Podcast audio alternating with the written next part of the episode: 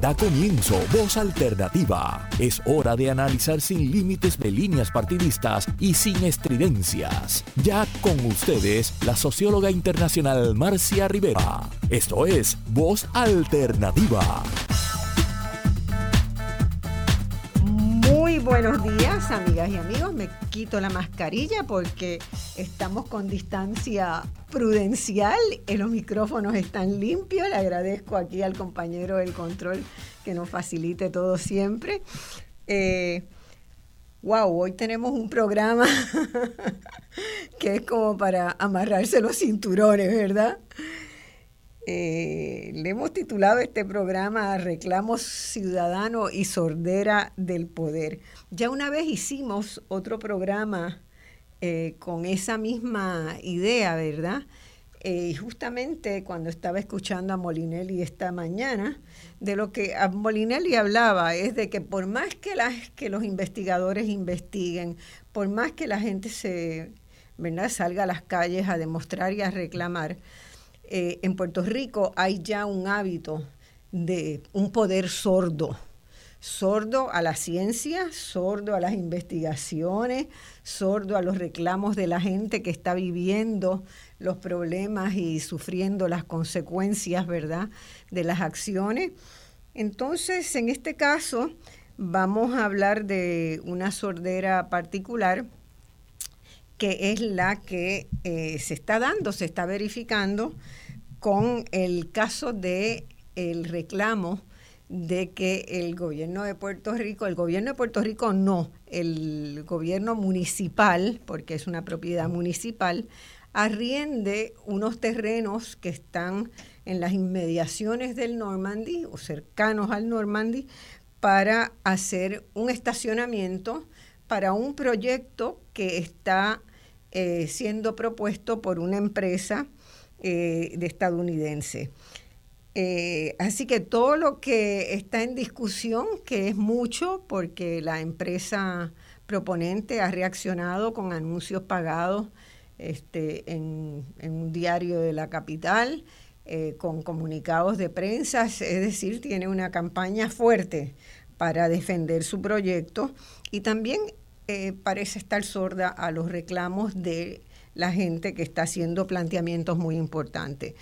Eh, tengo de invitados en el programa de hoy a dos destacados líderes muy informados de lo que allí está pasando y personas que ustedes conocen porque tienen un lugar muy especial y particular en la sociedad puertorriqueña. Hablo de Pedro Manuel Cardona Roy, mejor conocido ahora como el urbanista, ¿verdad? A partir de, un, de una página de internet que creó para hacer comentarios, análisis y expresar posiciones sobre los dilemas y desafíos del urbanismo en Puerto Rico, que son muchos y muy mal atendidos. Así que muy bienvenido. Yo Muchas gracias, Marcia. Buenos días y buenos días, a los radioescuchas. Este, en mi primera vida, pues estudié también economía urbana y planificación, así que eh, suelo coincidir con 99.9% de las expresiones del urbanista aquí. Así que si estoy un poquito sesgada hoy porque es porque realmente eh, representa, ¿verdad?, lo mejor de, de esa, de esa producción. Muchas gracias. Vamos a trabajar con ese punto 1% que todavía está pendiente. bueno, dame algo, una sugerencia. es una broma, es una broma. y tenemos también a una compañera que conozco desde hace mucho, mucho, mucho tiempo. Eh, era casi desde niña, podríamos decir, desde la adolescencia, que es Gradiza Fernández, una catedrática recién jubilada a pesar de su este, clara juventud, y la juventud es lo que la anima. Yo voy a hacer unas presentaciones más formales de ellos ya mismo, porque me gusta siempre, ustedes saben, que ustedes sepan que quien está invitado a Voz Alternativa está invitado porque posee conocimiento que quiere compartir con el pueblo de Puerto Rico, ¿verdad? Y eso para, para mí es una algo muy importante que podamos llegar a toda la sociedad puertorriqueña, no con opiniones, porque tengo intereses en X o Y este, trabajo o en X o Y proyecto, porque voy a ganar una plata de ahí, bueno, quiero ser vocal, sino eh, por las personas que están estudiando, que están viviendo y que a partir de su conocimiento están apoyando las luchas ciudadanas. Y por eso están, están hoy aquí. Eh, ustedes saben que me gusta siempre hacer unas líneas de contexto. Eh, en enero de este año, es decir, hace pocos meses, se anunció que el grupo Ishai de Nueva York había completado la compra por 8.6 millones de dólares del Hotel Normandy. Esa compra y venta parece que tuvo algunas dificultades entre medio, eh, pero finalmente parecería, ¿verdad? No tenemos el dato preciso, pero parecería que sí se ha cerrado eh, después de la intervención de un tribunal en Nueva York y efectivamente este, el, el Hotel Normandy, ¿verdad? O ese cascarón de hotel que queda eh, está en manos de ellos. Ustedes saben que el Normandy fue por muchos años un lugar emblemático este, de entrada a la isleta de San Juan. Eh, el mismo había sido ideado por un ingeniero puertorriqueño muy peculiar, Félix Benítez Rexach, quien se inspiró en el transatlántico francés, el SS Normandie, donde conoció a quien fuera su futura esposa, una cantante y actriz parisina que tenía el apodo de Moineau y que dio mucho que hablar por esos años en Puerto Rico. Yo recuerdo los cuentos de mis padres sobre las travesuras de Moineau tirándose en esa piscina que tenía el Normandy en el centro, desde el piso, último piso que habitaban ellos como pareja, que habían establecido allí su residencia. En el 1942 el Normandy eh, culminó su, la construcción que tardó eh, cuatro años y se inauguró eh, con gran fanfarria, ¿verdad? Porque marcaba una entrada a la isleta de San Juan muy particular y que dio mucho que hablar. El Normandy carga una historia gloriosa de reapertura y muchas historias de triste cierre, así como de deterioro por falta de mantenimiento, de vandalismo y de destrozo causado por huracanes desde finales de los 60. Entonces es una historia de abrir y cerrar el Normandy que bueno, valdría la pena también tenerla en mente, ¿verdad? Cuando se evalúe este proyecto. Eh, por supuesto que queremos que el Normandy, si hay una empresa que lo quiere operar y que lo quiere eh, hacer funcionar como un hotel, pues está bienvenida a hacerlo. No tenemos ninguno de los que estamos aquí, estamos en contra de eso. Nos preguntamos si va a tener la sostenibilidad para hacerlo ¿verdad? Porque ya el Normandy ha probado ser un proyecto que no fue sostenible, eh, por lo menos con las funciones que se, que se le habían dado. En conferencia de prensa en enero, el empresario Eddie Shai, que es el, el, presidente, el que actúa como presidente aquí para el proyecto, reconoció como valores de la propiedad su historia, su arquitectura art deco, su cercanía al mar y a la zona del viejo San Juan y los parques a su alrededor. Ocho meses después, cerrada ahora la venta, ¿verdad? La legislatura municipal de San Juan aprobó una autorización para que el municipio le arriende un espacio del predio sin definir, sin identificar con precisión, que hoy funciona como un lugar público de deportes, de recreación y de esparcimiento y de encuentros de, de, sanjuaneros y de gente que no es sanjuanera y que viene desde distintos lugares a pasar una mañana, a pasar una tarde, a encontrarse con amigos ahí. ¿Cómo se tomó la decisión de la Asamblea Legislativa de San Juan? ¿Por qué no se supo de antemano de que se iba a discutir ese asunto? No se llamó a vistas públicas, no se invitó a nadie de la ciudadanía a participar y fue consultada en el asunto. ¿Qué elementos han surgido en este proceso que nos obligan a examinar con sumo cuidado esta posible transacción? ¿Quiénes conforman la empresa llamada Grupo Ishai? ¿Quién defenderá el bien público en esas negociaciones, dado que el municipio de San Juan claramente no lo ha hecho? De eso y de mucho más vamos a estar conversando hoy en Voz Alternativa con estos dos amigos que, que ya brevemente le, ustedes conocen, los conocen, estoy segura. Pero quiero dar unos datos breves de, de quién es quién acá, ¿verdad? Eh, voy a hacer una, un resumen más breve. Eh, Pedro Manuel Cardona Roy, el urbanista, es un planificador, arquitecto y urbanista. Hizo una carrera espectacular en juntar esos tres elementos. Eso me parece muy interesante, graduado con honores de bachillerato en Bellas Artes y Arquitectura de la Rhode Island School of Design y de maestría en Arquitectura y Urbanismo de la Universidad de Harvard, donde además recibió el premio de tesis en diseño urbano y la Drucker Traveling Fellowship. Es socio fundador de Jet Global Consulting, donde ha desarrollado su práctica privada en San Juan, centrada en la redacción de planes urbanísticos, entre los que se destacan el Plan Especial del Portal del Futuro, la antigua base naval de Roosevelt, Rhodes, que todavía guarda una elaboración y desarrollo eh, que no acaba de, no acaba de darse. El, plan de desarrollo orientado al transporte colectivo, el plan, fíjense que son todas cosas que están con el ciudadano en la mente, el trabajo que él ha hecho.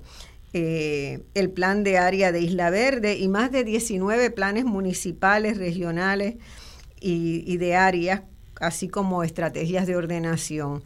Eh, el hoy conocido como el urbanista por su portal en Internet y sus frecuentes intervenciones en luchas sociales y apariciones en medios, ha asesorado tanto al sector privado como al sector público en asuntos urbanos, en temas de protección, de cohesión social y de desarrollo. En el pasado reciente fue profesor también de urbanismo en el programa graduado de la Facultad de Arquitectura de la Universidad de Puerto Rico eh, en el recinto de Río Piedras, así como en la Facultad de Ciencias Naturales y la Escuela Graduada de Planificación y también en la Escuela eh, Politécnica, en la Universidad Politécnica. Eh, presidió el Colegio de Arquitectos y Arquitectos Paisajistas. Él ha sido jurado en premios de obra el premios de obra CEMEX por cuatro años, es autor de muchos artículos periodísticos y revistas profesionales, además de todos estos documentos que eh, su trabajo de, consultoría ha generado. Ha generado conferencias por todos lados, eh, integra numerosas organizaciones profesionales en Puerto Rico y en el exterior, entre las que se encuentran la Sociedad Puertorriqueña de Planificación, el Instituto Americano de Arquitectos, el Congreso para el Nuevo Urbanismo, el Consejo de, de la Federación Internacional de la planificación y la vivienda, que organismo que conozco bastante bien, que tiene sede permanente en Copenhague. Eh, es vicepresidente del Fideicomiso para el Desarrollo, o fue vicepresidente para, del Fideicomiso para el Desarrollo de Río Piedra, integró la Junta Asesora de ARP, eh, ya también es un docente hoy, yo digo que es un docente clave en los procesos de educación ciudadana que organizan numerosas organizaciones sociales en el país. Si se me queda algo, por favor abunda porque da para mucho. Gracias por la, por la presentación que hace. Bueno, este, ¿qué te, ¿cómo te sientes en ese nuevo rol de docente, no un docente universitario que hace docencia en las calles? Em, e, e, esa es una parte importante y que me llena de, ilusión y entusiasmo. Yo creo que para, para poder entender realmente dónde es que está la corrupción en este país, dónde es que están nuestras fallas, tiene que haber educación, porque a través de esa educación es que vamos a entender qué es lo que constituye un asunto que, que, se desvía de los reglamentos, que se desvía de la planificación y que constituye un acto de corrupción o de fraude ¿verdad? Como los que estamos viendo en varios casos eh, a lo largo y a lo ancho de todo Puerto Rico. Y, esa parte, pues, me ha... No era la dirección que yo pensaba llevar, es una dirección que ha salido naturalmente del diálogo ciudadano. Claro, eh, a veces la vida te pone bifurcaciones que uno ni siquiera había imaginado felizmente tú tomaste en esas bifurcaciones la ruta de lo que necesitamos en este país ahora. Bueno, Gradiza Fernández, Gradiza es una mujer multifacética, es lo primero que yo tengo que decir, ¿verdad? Porque Gradisa siempre se siente cómoda, por lo menos yo lo percibo así, en todas las cosas que hace. Yo nunca he escuchado a Gradisa quejarse de su inserción en los procesos o de, o de nada. Todo lo hace con esa sonrisa que ahora mismo, que ahora mismo le vemos los que estamos en streaming o los que estamos, los que están viendo el programa por Facebook Live. Es eh, ahora una catedrática jubilosa, este, jubilada de teatro y literatura del Departamento de Humanidades de la UPR en Humacao, donde estuvo 33 años eh, llevando, ¿verdad? Este, los, los cursos de humanidades, de dicción, de movimiento.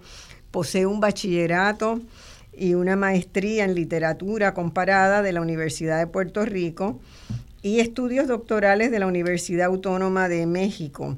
Estudió dos años, y esto me llamó mucho la atención en su, en su breve resumen que preparamos, de astrología en el Instituto de Filosofía Integral de la Ciudad de México. Después alguna vez nos vas a tener que contar y hablar de esa experiencia.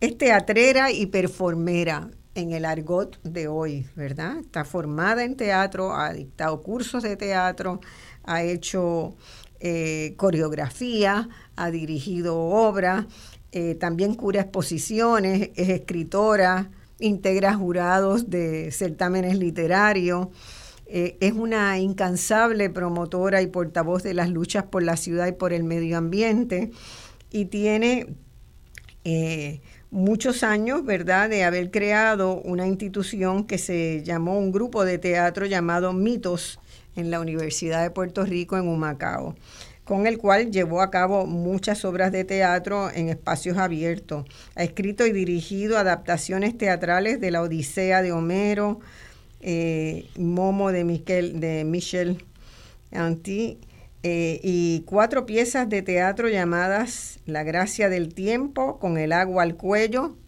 creo que es lo que nos está pasando literalmente ahora en este proyecto del Normandy. Probablemente pronto podrán, podemos estar con el agua al cuello. Una trilogía de teatro en piezas, en la pieza de memorias de, de Humacao, en la plaza. Eh, ha dirigido también varios performances teatrales, Las Lolitas, que ustedes lo, lo van a recordar, no fue hace tanto tiempo las Lolitas con, con Katy Vigo, que es una de las fundadoras de Agua Sol y Sereno, eh, eh, conmemorando el natalicio de Lolita Lebrón, eso fue en el 2019. Los cinco, los cinco, los cinco Pablos en el 2012, las campechadas, particularmente la dedicada a Francisco Oyer en el 2010, 2018 fue esa campechada, ¿no? La de Oyer.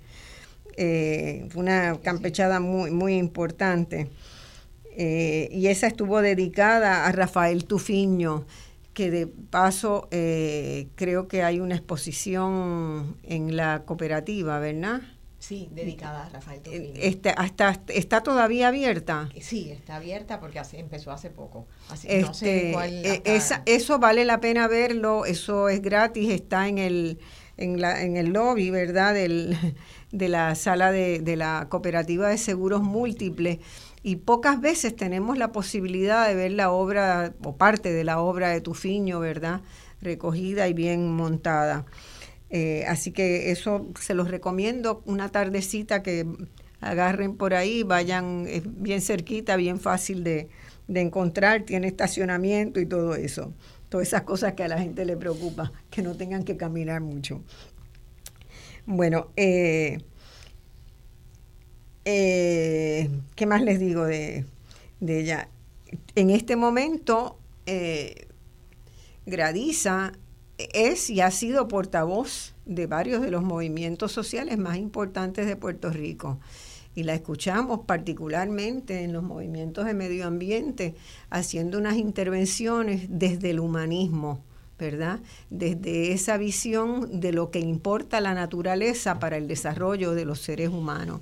Y eso es un aspecto, ¿verdad?, que pocas veces los economistas no lo miran, los, los políticos menos, eh, no calibran la importancia, ¿verdad?, de una, un desarrollo personal desde una integración de la vida cotidiana con la naturaleza y con quienes habitamos el planeta. Y creo que Gradisa ha hecho un aporte formidable en todas esas, en esas luchas. Bueno, voy a zumbarles la primera pregunta, si me permiten, y la máquina eh, me permiten. Bueno, en esta primera sección a mí me parece que para aclarar todas las dudas que andan corriendo, eh, las distintas visiones que hay sobre este proyecto, es importante establecer los hechos ¿verdad? Vamos a establecer una serie de hechos comprobables, verificables por cualquier persona que quiera verificarlo. Eh, la primera pregunta que yo les haría, voy a empezar con, contigo y tú intervienes y después contigo y tú intervienes. Nos podemos... Eh, la primera tiene que ver con la función de la legislatura municipal y la decisión de la legislatura municipal del 2 de septiembre de arrendar ciertas porciones de terreno así de amplio eh, del Escambrón a The Normandy Oz, que es la entidad LLC, la entidad creada por el empresario Israel Shai para este proyecto. Cumplieron los requisitos imprescindibles. Tenía eh, cuando la Junta, la Asamblea Municipal toma esa decisión, ha tenido frente a sí la posibilidad de evaluar todos los requisitos imprescindibles para, para tomar esa decisión, una decisión que tiene un impacto tan grande sobre la naturaleza de la actividad que se hace allí y sobre todas las personas en este país. Mira, ¿Cuál, es em, el, ¿Cuál es el dato firme? ¿Qué eh, tenía? Es sumamente importante que la legislatura municipal no tenía todos los elementos para poder llevar a cabo esa, esa determinación. Tenía que haber tenido más información relacionada a los aspectos ambientales de este lugar, tenía que tener unos estudios fundamentados, o sea, yo puedo entender que el municipio de San Juan tenga interés en una transacción que genere desarrollo económico y eso es natural. Yo puedo entender que el municipio de San Juan, ante el deterioro y el abandono en el que ha dejado él mismo las instalaciones deportivas del Sisto Escobar y del Normandy, recurra al interés de un privado de rescatar estas cosas. Yo puedo entender esas cosas.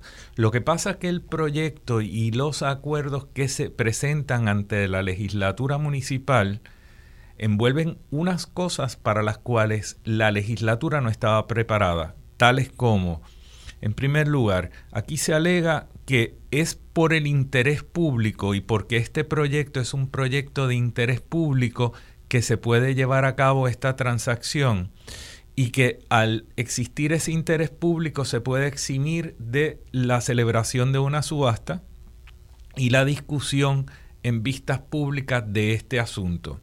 Y ahí o no conoce la legislatura municipal de lo que está hablando o se le induce error de parte del gobierno, del, del, Ejecutivo, ¿verdad? de la oficina del alcalde y sus asesores, o de parte del grupo desarrollador, porque aquí el interés público es puramente incidental. De lo que estamos hablando aquí es de una transacción que lo único que conlleva es un interés privado. Hay un privado que interesa un desarrollo para un fin de lucro y está buscando que se le permita utilizar unos activos que son de uso público tanto en la costa como dentro de lo que es el estadio Sisto Escobar. El interés público está en que esto se pueda desarrollar, etcétera, pero no hay un beneficio económico garantizado de esa transacción que se está llevando ante la consideración de la legislatura.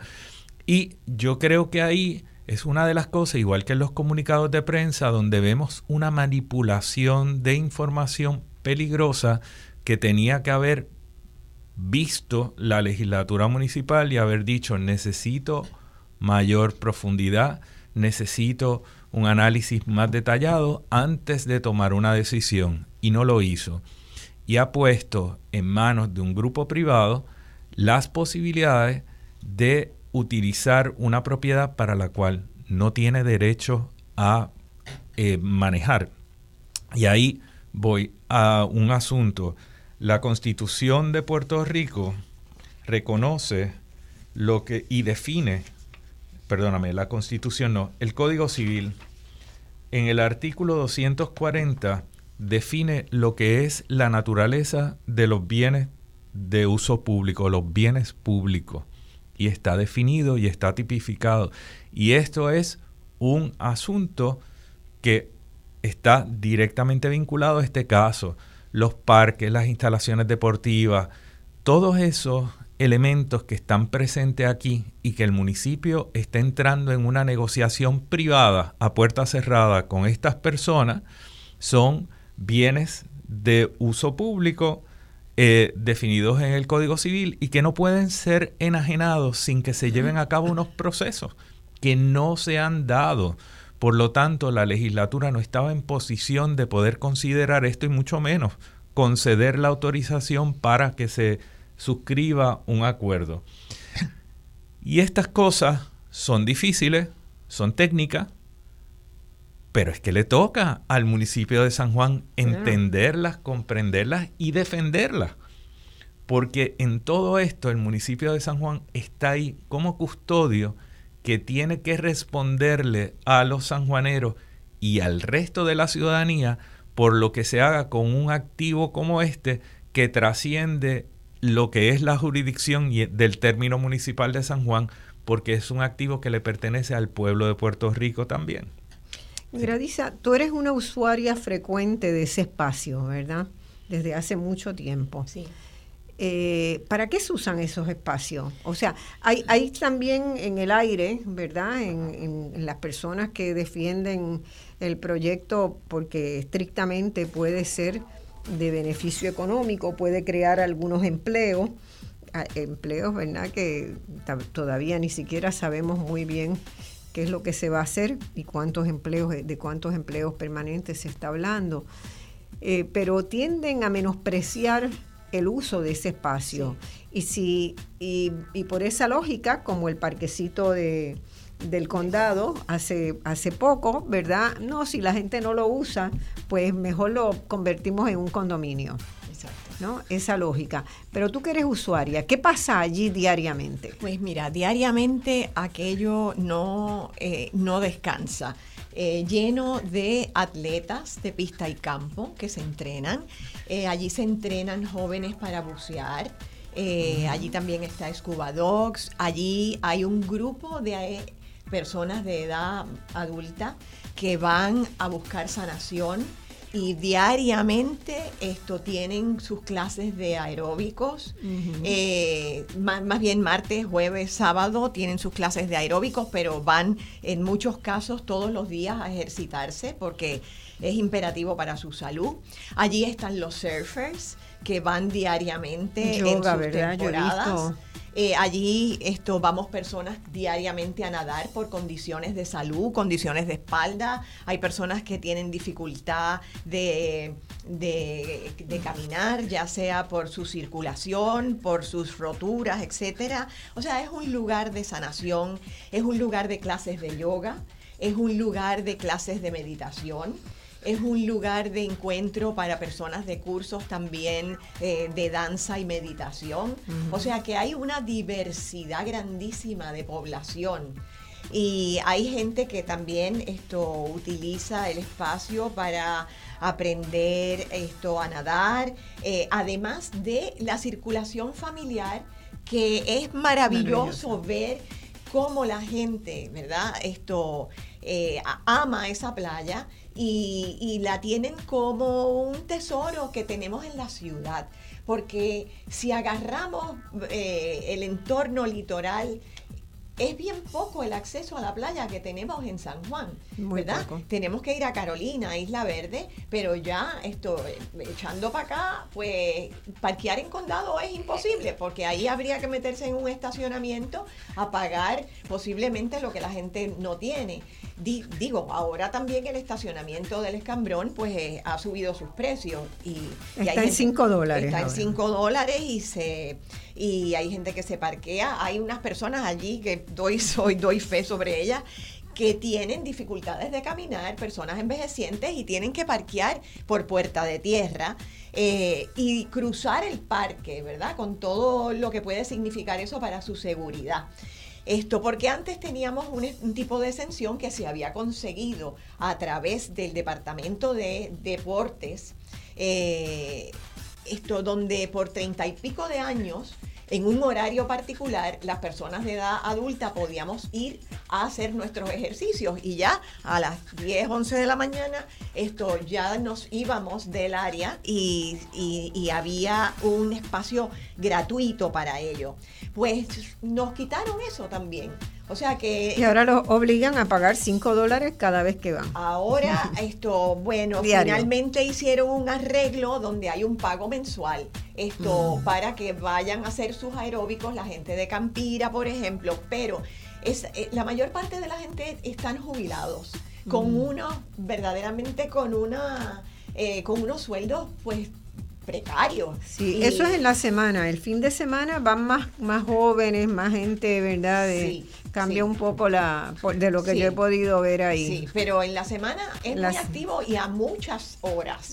O sea, por la tarde esto corre en pista y campo, hay atletas, hay mucho entrenamiento por el día. Así que tanto la zona del Sixto Escobar, que, que- que ciertamente está eh, esto allí abandonada y esos bleachers son de peligro, esto está muy concurrido todo el tiempo por una diversidad y le hemos pedido que nos escuchen porque se puede entregar a nosotros esto mm, poder para ser custodio de eso.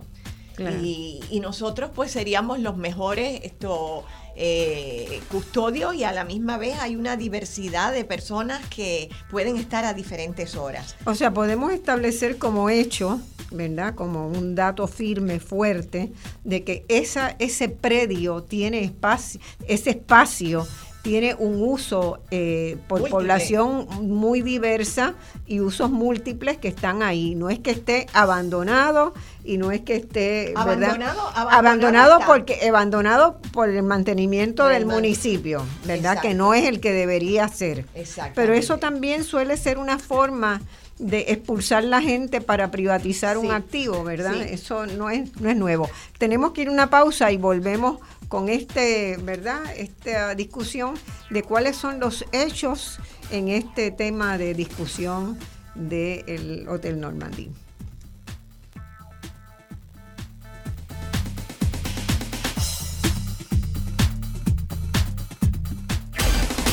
En solo minutos regresamos con Voz Alternativa por Radio Isla 1320.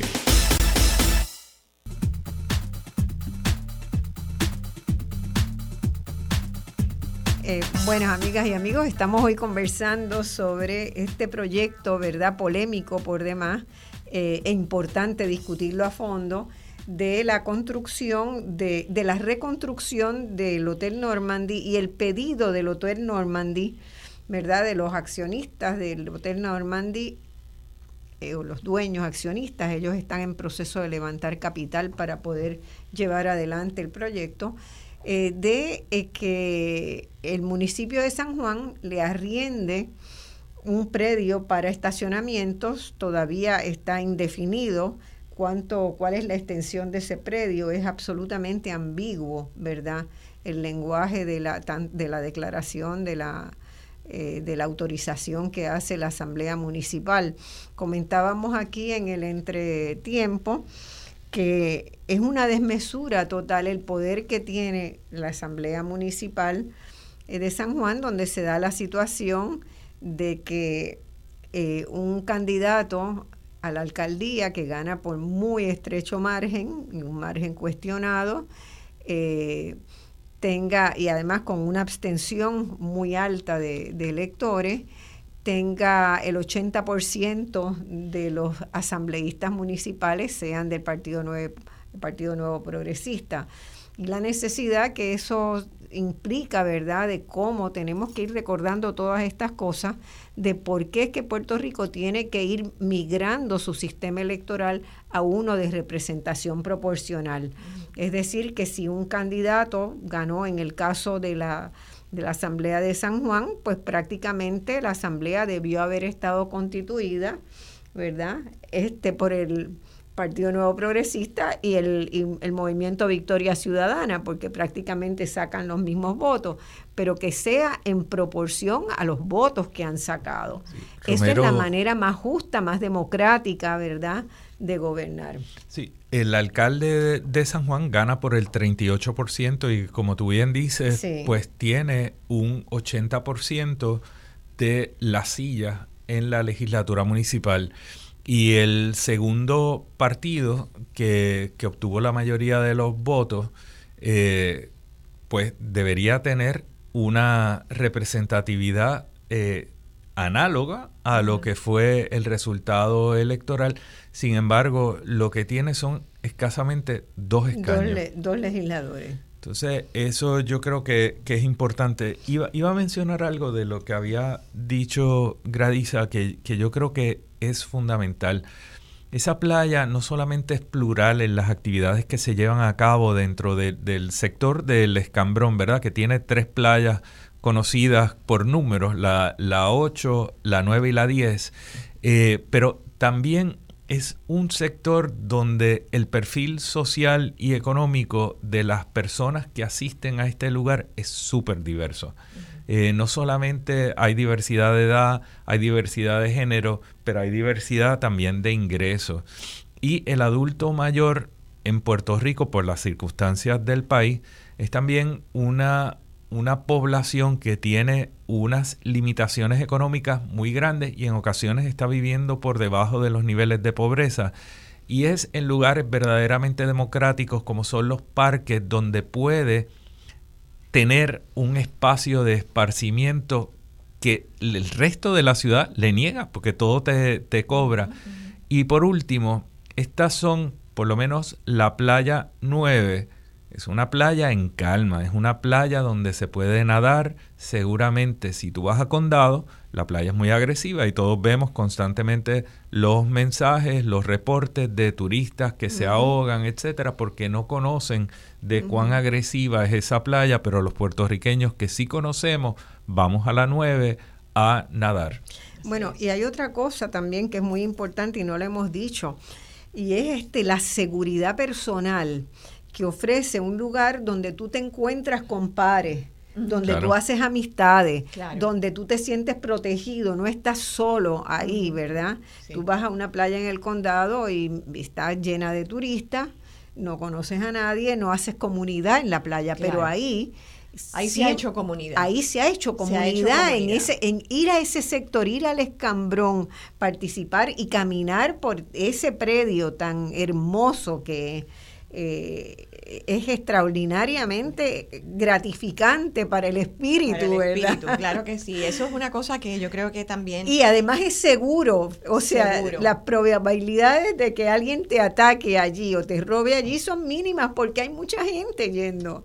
Y porque hay comunidad que se cuida a sí mismo. Hay una comunidad muy hermosa que cada día es creciente, eh, que es esta comunidad de Campira que ha habido Campira desde hace muchos años, ¿verdad? De que Campiras que caminan en Plaza Las Américas, etcétera, pero Campira del mar. Y esta comunidad es eh, maravilloso ver lo que su, eh, su eh, anfitriona, que es Blanqui Rovira, esto provee a esa comunidad, la salud mental, esto no solamente se ejercitan físicamente, allí se canta, allí se baila, allí se se comparte eh, aspectos de psicología y, de relaciones humanas más profundas. O sea que es, es, verdaderamente un, eh, decíamos que es la clínica de sanación claro. que no nos da el gobierno. La clínica gratuita hecha por la gente, para la gente y por la gente, ¿verdad? Este, quien no crea, vaya.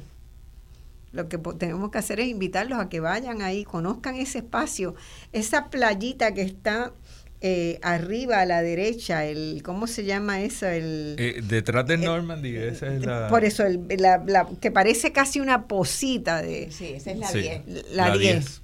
Eso es una belleza. Además es un lugar donde tú puedes apreciar toda la costa norte hasta llegar a Punta Las Marías. O sea, que, que es uno de esos pocos lugares donde la vista ha sido democratizada y es accesible para todo el mundo. Y eso es algo que hay que destacar, ¿verdad? Porque esa parte se pretende eh, llevar como, como parte del acuerdo del grupo Ishai y ellos tomarían control de esto. Siendo este un lugar popular, playa que utiliza todo el mundo, una playa donde la gente llega con su familia y van y almuerzan allí y, pues se conoce también como la playa del Caldero. La playa del Caldero. Es un lugar donde la gente llega este y, y, lleva su calderito con cosas para comer y, y, eso a los... Eso va a estar restringido seguro. Va a estar restringido porque lo que se desea desarrollar ahí es un hotel de lujo, por lo menos así fue presentado de gran lujo porque las habitaciones van a ser muy caras, según este, se, se, planteó, ¿verdad?, por, por, la propia empresa. Yo quería hacer la pregunta por, para ver si lo clasificamos como un hecho o no. Eh, ¿Es real la necesidad de 500 espacios de estacionamiento en la zona donde ubica el Normandy? Ese es un punto bien importante y se ha señalado, eh, se habló en las vistas públicas que no hay ningún estudio que demuestre que hay una necesidad para 500 plazas de estacionamiento y más allá que se haya analizado el sector para demostrar que en el área existe una deficiencia de plazas de estacionamiento. Yo creo que hay poco estacionamiento accesible en el área y por eso la gente circula tratando de evitar el tener que pagar los 5, 7 o 12 dólares de los estacionamientos que existe. Pero hay plazas de estacionamiento en la mayoría de los edificios de estacionamiento y cuando se analice ese sector tengo la impresión de que vamos a concluir de que hay un excedente de plazas disponibles que no se están utilizando. Y también hay que ver o sea, nosotros tenemos un contexto urbano y en los hoteles que yo me quedo cuando voy a lugares, eh, voy a mencionar ciudades alrededor del mundo, puede ser cualquiera, hoteles urbanos no suelen tener estacionamiento. Entonces, aquí, eh, ¿por qué 500 estacionamientos? ¿Será que se esconde una intención de realmente hacer un desarrollo, convertir esto en un desarrollo residencial y el propósito no es realmente eh, un, un, hotel, el grupo Ishai se conoce por desarrollos residenciales, no se conoce realmente por hoteles. Entonces, ¿será que esa es la intención?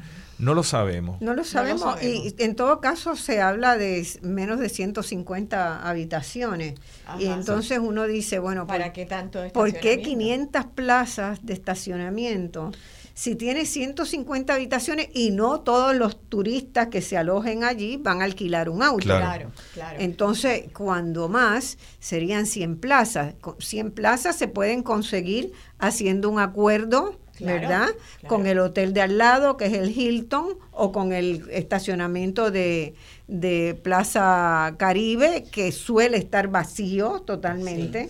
O con el distrito Coca-Cola, que está en Isla Grande, se pueden establecer una especie de shuttles donde vayan y vengan, porque el distrito Coca-Cola, que también es parte del litoral, esto se ha hecho un estacionamiento, aquello es un estacionamiento gigante. Ese es el parking Coca-Cola, realmente. Ese, es el parking Coca-Cola, más entonces todos los estacionamientos, como menciona Pedro, que hay en los, en los, en los edificios. En todo caso, se resuelve con un ballet, un sistema de ballet y una camionetita que lleve y traiga, la, o sea, no se necesita. Sí, es un asunto de administración y manejo y yo creo que Lo que pasa que como tantas otras decisiones se manejan de una forma muy local sin mirar alternativas y, y consecuencias, ¿verdad? Porque cuando tú metes 500 estacionamientos, 500 vehículos, tienen que entrar por el parque, pues tú vas a convertir lo que eran aceras, lo que era el ambiente del parque, en una calle y en un acceso y, en, y todo va a quedar supeditado a ese componente vehicular creando una degradación de lo que es el ambiente de parque de este lugar. De parque y también este probablemente eh, ambiental, ¿verdad? Porque eso quisiera, las aguas, este, además el la toxicidad, ¿verdad? de los eh, vehículos, la huella. Puedo dar fe de que esto, estoy yendo a ese espacio por ya más de 20 años y la gente que lleva allí treinta y pico de años, esto, hemos visto el deterioro del mar, el deterioro de las aguas y es importante preguntarse por a qué se debe el deterioro de las aguas, ¿verdad? Allí semanalmente el estuario de San Juan eh, realiza unas pruebas de la contaminación del agua y todos los que somos usuarios tanto de la laguna como de las playas aledañas, el escambrón y la playita del condado, estamos pendientes a esos resultados porque continuamente muestran una porción de bacterias muy alta. ¿A qué se debe? Pues tenemos que preguntarnos a qué se debe, ¿verdad? Nuestro país tiene que ponerse a pensar qué estamos haciendo con esos recursos. Pues no solamente se debe a por la contaminación que viene de los barcos y de los cruceros y de esto, todo lo que se le permite a, a esta gente hacer que consideran el mar como un gran basurero, sino la impermeabilización de los suelos. Es uno de los problemas que ya se está discutiendo alrededor del mundo, y que se está tratando de revertir. Eh, Pedro hizo una gran columna donde hablaba cómo en aquellos tiempos se eh, revirtió la impermeabilización de todo ese espacio que da hacia la playita 10 y se permitió entonces gravilla que percolara el agua, porque imaginemos que ahí están todos esos chorretes de carros eh, tirando aceite, ¿verdad? Eh, residuos de gasolina, etcétera, y vienen estas grandes lluvias, grandes, todo eso va al mar. No solamente eso, es entonces un receptorio de basura, de la gente que tira, de las colillas, de todo. Hay un gran deterioro de la arena ¿verdad? Eh, yo, yo que me paso eh, allí esto, casi eh, que quiero mm, esto, tener una máquina para recoger todo lo que es la, la colillera que la gente tira creyéndose que el mar es un, que la arena es un gran cenicero. Pero mientras más hagamos superficies impermeables cerca del litoral, más basura se va a recoger hacia toda esa zona. Y yo creo que eso es imperativo que lo pensemos, que lo sintamos. ¿Qué estamos haciendo para, para que los, las generaciones de aquí a 50 años puedan utilizar ese mar. Así que en todo caso eh, es dudoso la necesidad de 500 espacios de estacionamiento eh, y mucho más cuando consideramos ¿verdad? los impactos ambientales y sobre la calidad de la vida que ocurre allí. Eh, eso es, es un hecho que, no debería ser. Importante también, Marcia, que eh, es en el cálculo que yo hice eh, de la, el espacio que necesitaría, se necesitaría para poder ubicar 500 estacionamientos y cuando se le suma cuando se le suma la estructura, ¿verdad? Las columnas que hacen falta para aguantar ese techo, que va a ser también piso de lo que sería el campo de fútbol, eh, tú te das, eh, queda sumamente justo en ese espacio que está disponible. Además hay que tener en cuenta de que allí existe eh, salto a lo largo, ahí existen otras instalaciones deportivas que comparten con el campo de fútbol. ¿Qué es lo que va a pasar con el componente de pista y campo que existe allí? Todavía no se ha contestado. Lo otro que me he dado cuenta en el análisis es que hay algo muy raro en toda esta explicación que hace el grupo desarrollador y desde el principio estaban diciendo, primero dijeron que iba a ser un estacionamiento enterrado, que nadie lo iba a ver. Luego dijeron, no, no, no, no va a ser enterrado. Dijimos que va a ser soterrado, que es un juego de palabras porque todo estacionamiento subterráneo es soterrado. Pero dicen, bueno, está medio enterrado, no está totalmente enterrado. Y en resumen, realmente de lo que estamos hablando es que han estado tratando de disfrazar que hay un edificio de estacionamiento. Y eso es lo que hay propuesto allí. Y entonces hemos estado discutiendo que si es prudente o no es prudente. El nivel freático, ellos comprobaron en un estudio que hicieron recientemente que es tan alto que no lo pueden hacer enterrados, que tienen agua a tres pies de la superficie. Por lo tanto, lo que van a hacer es un edificio de estacionamiento que se va a proyectar al menos 12 pies por encima del nivel del terreno que tiene ahora. 3 para abajo y 12 para arriba. Es un edificio de estacionamiento. Entonces, la resolución de la legislatura municipal no aclara cuál es el límite que se le fija a estos señores en cuanto hasta cuán alto pueden hacer esa estructura, qué tamaño puede tener. Lo que le autorizaron fue hacer un estacionamiento con un mínimo de 500 plazas y el resto de los parámetros quedan libres. Lo que no se dice que es una restricción eh, está por ahí libre. Cuando se establece un mínimo, son 500, pero pudieran ser 1500. Nada dice que está prohibido. No, y, ustedes imagínense, ¿verdad? Lo que es estacionar 500 automóviles. ¿Cuánto espacio lleva eso?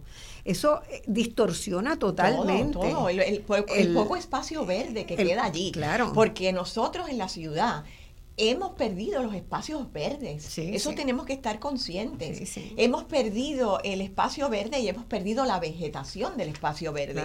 Allí realmente lo que se debería hacer es sembrar. Sembrar no brea, sembrar árboles. Y yo quiero sí, esto eh, traer un, detalle porque este, esta mm, gente, esto Ishai, este grupo Ishai, eh, salió en la prensa que condiciona la reapertura y el éxito del hotel a tres elementos. Un estacionamiento adecuado, acceso directo a la playa, número dos, y suficiente espacio para reuniones. ¿Qué, qué es suficiente espacio para reuniones? Cuando uno se mete a investigar un poco las fotos de lo que era la playa del Escambrón, de, de perdón, de la playita del Normandy, ¿verdad? La 10 esto que podemos llamarle la playita del Normandy. Esto hace 50 o 60 años atrás era una playita, ayer anoche mismo estaba yo mirando todo ese espacio, que era como cuatro veces más de lo que hay hoy día. El mar se ha comido ese espacio. Claro. ¿Qué, qué quieren? ¿Cómo van a conseguir más playa? ¿Cómo van a conseguir esos espacios de reunión? ¿Dónde van a estar esos espacios de reunión? Cuando ya los dos extremos de esa playita 10 dan con el cemento, dan con la carretera. ¿verdad? O sea, dan aquí con el hotel y allá con, con el extremo de, de, una cerita que pasa por ahí. Ya no hay, ya no hay arena ahí, ya no hay arena. Tenemos que allí los que estamos viendo esto. Pero eh, yo invito a las personas que se den la vuelta y que cuenten los pasos, que cuenten cuánta arena queda en esa playa. O sea, si queremos playa, si quieren playa para condicionar, si quieren espacios de reunión, que aclaren bien dónde van a estar, porque entonces se los van a quitar al espacio público, al, espacio de dominio público que menciona Pedro. Y están, y están así predicados en el en la propuesta, o sea, eh, las áreas de reunión ocupan no solamente parte del parque, sino bienes de dominio público marítimo terrestre regulados por el Departamento de Recursos Naturales y Ambientales y propiedad de todo el pueblo de Puerto Rico. Y esas áreas eh, son el equivalente a lo que es la huella actual del edificio de Normandy. O sea, van a duplicar la huella del edificio del Normandy eh, hacia la costa en una estructura que tiene dos pisos y que le montan una piscina en el techo, pero, pero es una huella impermeabilizada ocupando bienes de uso y dominio público que no se ha discutido, que no se ha corrido por el trámite requerido y que tiene está dentro de las áreas que había identificado el propio municipio en el plan de mitigación contra peligros naturales que aprobó en el año 2021 y dijo que en esas áreas no, debían haber estructura y debía, eh, porque es un área de desalojo, es un área susceptible a marejada ciclónica, a maremoto y a inundación. Entonces, eh, eh, hay unas contradicciones ahí y una falta de juicio. el proyecto planteado está plagado de ambigüedades y no son ambigüedades casuales, me parece. Son ambigüedades, se está manejando una idea que para la gente, mucha gente que, le gusta el Normandy, que lo considera un símbolo, dice, qué bueno que vamos a tener de vuelta, ¿verdad? El Normandy ahí y de, la lectura de los documentos que uno hace es poco preciso, ¿verdad? Si va a quedar algo del Normandy que no sea meramente la fachada, ¿verdad? o, algo parte de la fachada, y el propio Ishai lo dijo. No estamos mirando una demolición total, ¿verdad?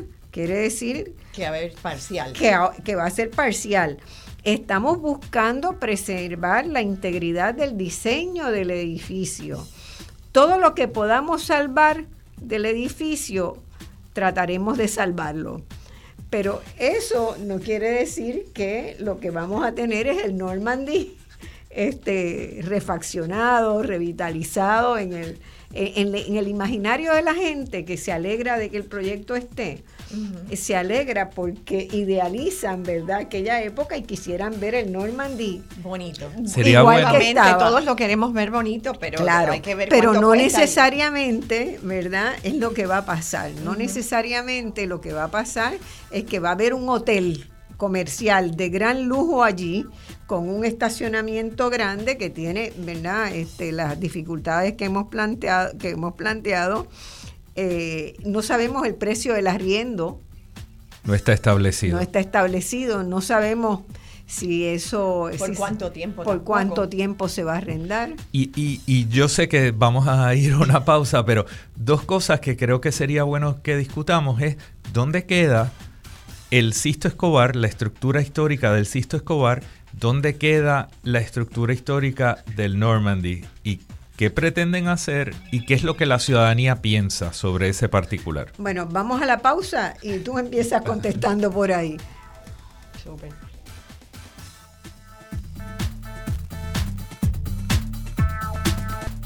Estamos hoy eh, discutiendo, ¿verdad?, los reclamos ciudadanos con relación al proyecto de la restauración del Normandy o el proyecto que venga para esa zona y particularmente el pedido que se le ha hecho al municipio de San Juan de asegurar por lo menos 500 estacionamientos, un predio de, que, ocupe, ¿verdad? Por lo menos que, guarde por lo menos 500 eh, eh, automóviles en ese, en ese predio y los problemas que eso puede traer. Eh, te dejo la palabra con tu con lo que terminaste, que no terminaste de elaborar la idea. Mira, eh, para mí yo creo que es importante que tengamos la conversación de que el proyecto que se plantea eh, construye un estacionamiento sobre el terreno, mayormente sobre el terreno, para 500 estacionamientos. Se alega que mínimamente tendrá una planta, eh, pero no toca, ni conserva, ni mejora los edificios históricos del estadio Sisto Escobar, lo que es la tarima original del Sisto Escobar y lo que es la grada que queda en el lado sur, no las toca. Eh, así que seguiremos viendo la estructura deteriorada una vez termine este proyecto. Seguiremos teniendo el Museo del Deporte en una estructura que se está cayendo porque el municipio de San Juan no se ha comprometido tampoco ni a mantenerla ni a mejorarla. En el caso del Normandy, como tú bien señalabas, eh, se habla de que se conservará todo aquello que se pueda, pero no hay una garantía de que aquí va a haber una restauración eh, histórica de, esa estructura, sino una restauración conveniente, es lo que posiblemente estaremos viendo acá.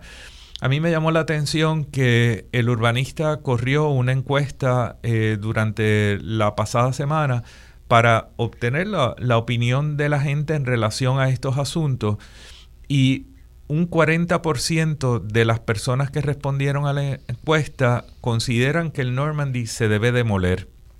Sin embargo, en el caso del Sisto Escobar, esa proporción era mucho más reducida y estaba entre un 18 y un 20% de la gente que decía que se debía demoler y por el contrario, entonces había un 80 y pico de por ciento que piensa que se debe conservar. Importante que tenemos que tener estas conversaciones porque hay segmentos de la población que nunca han visto el Normandy en funcionamiento. Llevan una generación entera viendo una ruina ahí, no entienden lo que es el Art Deco, no entienden lo que era la riqueza de esos salones de, de, baile que tenía el Normandy, ni tampoco conocen su historia, ni la de Benítez, ni la de su esposa, ni del el periodo de gloria, ni tampoco saben que ese hotel, cuando se inauguró, se inauguró dentro de un gran parque. Todo eso era abierto, donde metieron la subestación y las canchas de tenis del Hilton no existía y había un área verde abierta que se conectaba con lo que era la entrada del el Caribe Hilton. Y ahora el Normandy está estrangulado con un muro de casi 30 pies en uno de sus costados y por el otro lado una verjita que lo separa de lo que es el parque del Escambrón. Así que es importante que tengamos esta conversación para ver si hoy día nuestra sociedad considera que este es un valor que debemos conservar o tenemos que movernos a otra cosa. Pero eso no puede suceder en privado, en cuartos oscuros, como lo ha hecho el municipio de San Juan. Eso tiene que ser un proceso de discusión pública amplio y participativo para que logremos el objetivo de no tener un adefesio deteriorado en la entrada de San Juan, y que podamos dar paso a la conservación o a la demolición de esta estructura si es que así lo determinamos. El Normandy está incluido en, el listado de edificios históricos, ¿verdad? En el registro. Eh, eso no es garantía de nada, lamentablemente, no.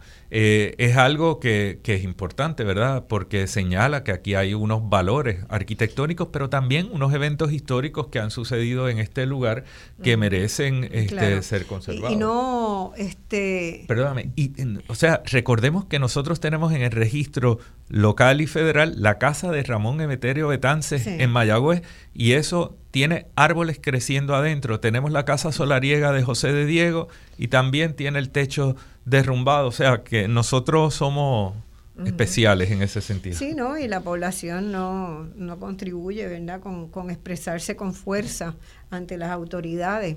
Sí. Este, y, también hay que ver algo muy importante, me parece, que es eh, las condiciones climatológicas que se avecinan y el cambio climático. Esto, nosotros estamos ante un nuevo escenario climático mundial.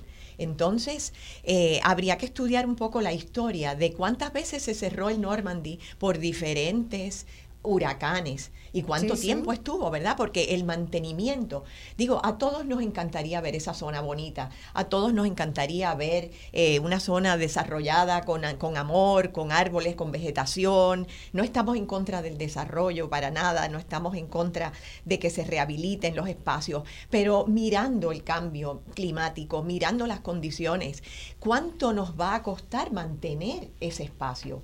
Ante la adversidad de los huracanes, eh, las marejadas que ya están en la puerta. Eso es innegable. Antes estaban un poquito más lejos, pero ahora están en la puerta. Nosotros hemos visto a lo largo de estos 30 años esto, este, las condiciones de ese espacio de la playa de la 8 y la 9, eh, reducir, reducirse, reducirse y cambiante, porque hay que mirar con ternura la naturaleza y ver que el litoral es un espacio de intercambio entre la tierra y el mar. Y ahí suceden muchas, muchas cosas. Ahí está una biodiversidad grandísima. Ahí está un lenguaje donde se encuentra el agua con la tierra. Y eso hay que respetarlo. Como señaló Sepúlveda, estos son ciénagas. Esto, lo que hay aquí alrededor, las ciénagas son pantanos. Claro, y vamos a volver a mirar. Se, se rellenaron y se rellenaron y, a volver. Y pagamos porque cuando se hicieron las piscinas, las, las, piscinas, eran tres piscinas, esto hubo el mismo problema para conservarlas. Claro. Se dice que se gastaron más millones en, en rehacerlas continuamente después para los panamericanos. En, más que lo que se gastaron en construirlas, porque no pensamos en la naturaleza. Y ese espacio litoral, yo digo que hay que mirarlo con ternura y quiero repetirlo porque es un espacio tan maltratado, tan dolido, tan, tan, eh, tan devastado. Yo creo que aparte de, de, esa imagen tan, tan bonita que presentas y, y poética, también es importante que nosotros recordemos que necesitamos de esos colchones para poder manejar lo que va a ser la inevitable subida del nivel del mar y el cambio climático. Son estas zonas abiertas que son necesarias para poder manejar esos asuntos. Y tenemos que verlo desde un punto de vista de paisaje y de conservación y desde un punto de vista ecológico para garantizar de que las poblaciones que hay allí en esta área no se van a ver más afectadas por ese cambio climático y llevar una inversión de 500 estacionamientos en esa zona, que es un área que necesita ser un área de respiro, es imprudente, no hace sentido. Eso yo creo que es algo que tenemos que enfatizar. Este proyecto es indeseable por la ciudadanía, por la forma en que está planteado.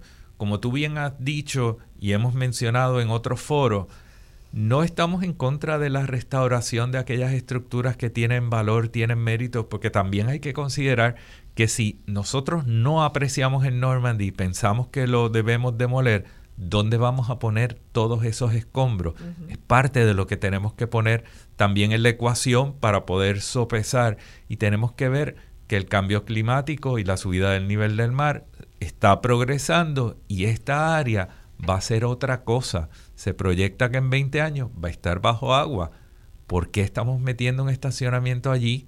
¿Por qué estamos haciendo las áreas de, actividades de este hotel dentro del área más vulnerable? Porque es al norte de la estructura. Eso no es eh, prudente. Eh, uno, uno se pregunta, ¿verdad? Eh, si es que no hay, no hay asesores del, del equipo del municipio que, que se hayan hecho estas preguntas antes. Si esto se discutió, yo me, yo me pregunto, si esto se discutió de la manera que lo estamos conversando hoy, ¿verdad? Y pensando en todos esos elementos. Una eh, pregunta importante, pero tú sabes, uno tiene que... y, y, la otra cosa es, eh, como decíamos al principio, el Normandy abrió y cerró muchas veces. Fue entonces habría que investigar bien por qué se hicieron, por qué fueron esos cierres, qué obligaron esos cierres. Y lo de las piscinas, y Pedro estaba diciendo cuando se reconstruyó que se hizo la, en, una de las reconstrucciones, el restaurante, que hubo que meter una cantidad de, de pilotes ahí, que si uno entró y se desapareció, esto, que yo creo que yo me lo encuentro nadando porque cuando vienen las marejadas salen unas cosas allá en el mar que yo digo adiós y de dónde sale todo esto. Eh, importante y yo creo, yo creo que eh, son, son cosas que nos toca hablarla y estamos notando en el municipio de San Juan y otras instancias gubernamentales cómo se ha abandonado la defensa de lo público. Aquello colectivo, lo público, no se defiende. No se defendió en el Parque de Condado, no se defendió en el caso de La Perla, no se defiende en el caso del el Sisto Escobar y el Escambrón. Y eso va a tener consecuencias. Y entiendo que es imprudente de parte del municipio. Y, y justamente muestra la incapacidad del municipio de anteponerse a los problemas. Claro. ¿Verdad? Porque el Normandy lleva un montón de tiempo, ¿verdad? Uno esperaría que un, que un nuevo alcalde que asume, ¿verdad? O alcaldesa que asume este, la, el, el escaño en San Juan vendría con un plan de mínimo, ¿verdad? Que de proyectos que le mm. gustaría impulsar, pero esos proyectos tienen que venir enlazados con una visión de coherente, de verdad, de, sostenibilidad, de sostenibilidad, de darle una coherencia al desarrollo urbano de la capital, una coherencia con el desarrollo educativo, con el, ¿verdad? Entonces todos esos elementos, lo que uno tiene la sensación es que en Puerto Rico, eh, tanto a nivel municipal como de San Juan, se resuelve y se improvisa dependiendo de lo que aparezca por ahí. Si apareció esto, ah, pues mira, le metemos mano a eso. Y, después que arreen con el desastre. que con el desastre, como tuvimos que arrear con el desastre de Normandy antes, ¿verdad? o sea, ¿qué nos asegura a nosotros? Que eso no va a volver, esa historia no va a volver a pasar. Y con el de las piscinas allí, con el de las piscinas allí, esto, esto, estamos viendo a todos los niveles sociales que aquí se están tomando unas decisiones para favorecer a grupos privados que vienen y montan un disparate y después el pueblo de Puerto Rico se queda para resolver el escombro y el disparate sin tener los fondos para hacerlo, porque somos un país ya con una situación muy comprometida. ¿Qué va a pasar con ese estacionamiento cuando de aquí a 13 años, como pasó con la piscina, ya sea un escombro. ¿Tendremos los millones para recomponer ese estacionamiento? Eso no se va a construir. Eso no se va a construir, pero eso es una pregunta, ¿verdad? Que tenemos que hacernos porque no podemos seguir cargando con los disparates de este, de, este, de esta, de esta, de esta gobernanza. Eh, sí. Yo, yo creo que lo que tú mencionas es fundamental y, y, y en el acuerdo que se presentó ante la legislatura municipal, no hay ninguna garantía de la defensa del interés público. Aquí lo que hay son salvaguardas que solamente protegen al privado, no protegen al pueblo de Puerto Rico en caso de un incumplimiento por parte del equipo desarrollador. Y eso es una señal de cómo está funcionando la administración, en este caso la municipal, pero lo estamos viendo también en, todo. Y, muchos municipios rojos, azules, es el caso de Aguadilla, es el caso de Salinas con la alcaldesa Carilín Bonilla, donde abandonan el, la defensa del interés público para favorecer a un desarrollador privado y luego tienen, cometen el error, y San Juan lo ha repetido múltiples veces, de ponerse en mala posición política, porque no hay peor referencia que el, tener que dar para atrás y el demostrarse que no se hizo la asignación, que no fueron rigurosos en el análisis y que es el público el que le ha señalado los incumplimientos que ha tenido el equipo municipal en una nueva ocasión. Y lo que pasa aquí es más escandaloso que lo que ha pasado en otros casos en San Juan. Este otro elemento que yo quería traer a la consideración es que esta empresa claramente ha dicho que está buscando inversionistas para poder llevar adelante el proyecto. Es decir, ellos no tienen los recursos que se necesitan para llevar adelante este proyecto y están abriendo, ¿verdad?, a, a atraer inversores al, al fondo para el Normandy, cosa que hacen la mayoría de las empresas. Pero también ha dicho que están buscando fondos federales, fondos federales de la zona del programa de zonas de oportunidad y fondos federales, ¿verdad? De, esos que... De CDBGDR. claro, que, que en el caso de Puerto Rico eh, no se han visto, aunque han sido asignados, han tardado años en, en lo que se en lo que llegan los fondos de la reconstrucción. Entonces, ¿cuántos años puede tardar todavía este proyecto en meramente conseguir el financiamiento? Yo tengo la teoría de que hubo todo este esfuerzo tan acelerado de mover esto porque la ventana para poder incluir proyectos dentro de lo que son los proyectos de CDBGDR cierra fin de mes. Y entonces eso hace que haya mucha gente corriendo ahora para que se incluyan en los listados. Pero yo creo que con toda esta información que ha salido de las ilegalidades de este proyecto va a ser difícil que se le aprueben fondos por esa vía. Eh, y si lo hicieran, yo creo que cometen un error, porque además tenemos que pensar que esos fondos de recuperación es para viabilizar el rescate de Puerto Rico y dejar a Puerto Rico en una posición más segura de cara al futuro para que no se enfrente a las mismas pérdidas, para que no se enfrente a las mismas consecuencias que tuvieron los huracanes Irma y María por la forma en la que habíamos desarrollado tan irresponsablemente. Así que yo creo que cuando vean y analicen esto y el hecho de que este proyecto contradice claramente el plan de mitigación del municipio de San Juan financiado por fondos FEMA, pues van a tener que denegar esta propuesta, ¿no? Eh, no, no es posible aprobarla. Bueno, y uno se pregunta, ¿verdad? Si las cosas se pueden haber hecho de otra manera, ¿verdad? Probablemente si uno no se dispone a hacer una un edificio de alto lujo, de alta gama, como han expresado la empresa, eh, se podría hacer una reconstrucción de parte del edificio y, por ejemplo, usarlo para como una casa de la cultura, con talleres para entonces hacer un proyecto que le dé sentido a la comunidad, que cree comunidad, que aglutine gente alrededor del proyecto. Pero si piensas que siempre los proyectos tienen que ser y que Puerto Rico tiene que irse por esa línea de privilegiar los proyectos de alta gama, como se les llama interinamente, lo que hacemos es abonar a la desigualdad del país. Bueno, eso que, la, que es ya una desigualdad extraordinariamente extraordinaria. extraordinaria y que está teniendo unos impactos negativos terribles, que está haciendo que la gente se vaya del país porque acá no hay equidad, no hay oportunidades.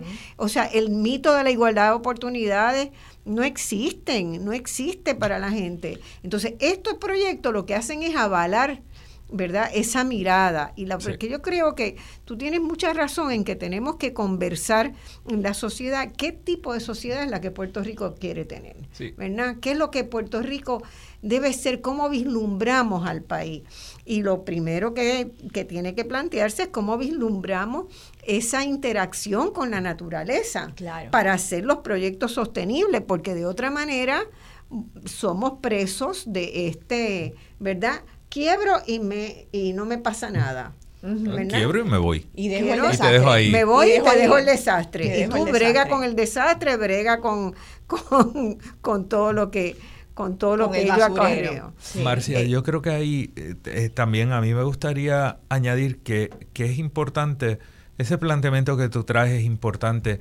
Yo siempre tengo la preocupación de que en ocasiones hablamos de, de unas personas de un nivel económico elevado, un proyecto de lujo como algo eh, intrínsecamente incorrecto. Yo creo que el problema es cuando tenemos solamente un sesgo hacia ese sector. Eh, y, eso es lo que tú estabas diciendo. y, eh, dejas la arquitectura pobre para los pobres. Correcto, y entonces, y las circunstancias desfavorables para otro sector. Y yo creo que eso hay, hay que traerlo a discusión, hay que hablar el tipo de país que nosotros queremos eh, y tenemos que tener unas conversaciones amplias. ¿no? y entiendo perfectamente el, planteamiento. Nosotros tenemos que buscar cómo podemos crear oportunidades para los locales. Y parte de lo que a mí me ofende de este desarrollo y de estas propuestas es que son desarrollos hoteleros que están exentos del pago de, patentes, están exentos del pago de, arbitrios de la construcción.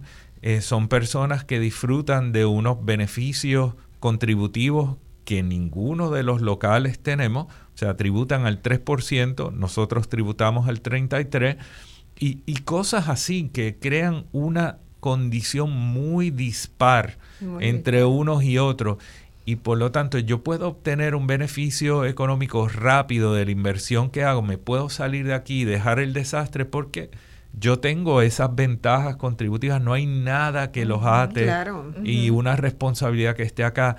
Y cuando vemos el acuerdo que firma la legislatura municipal, tú te das cuenta de que encima de todo eso abandonan el interés público y no hay ni siquiera unas condiciones de contrato que garanticen una, una compensación razonable para el pueblo de Puerto Rico y en este caso el municipio de San Juan. Muy parecido a lo que vemos en el contrato de Luma.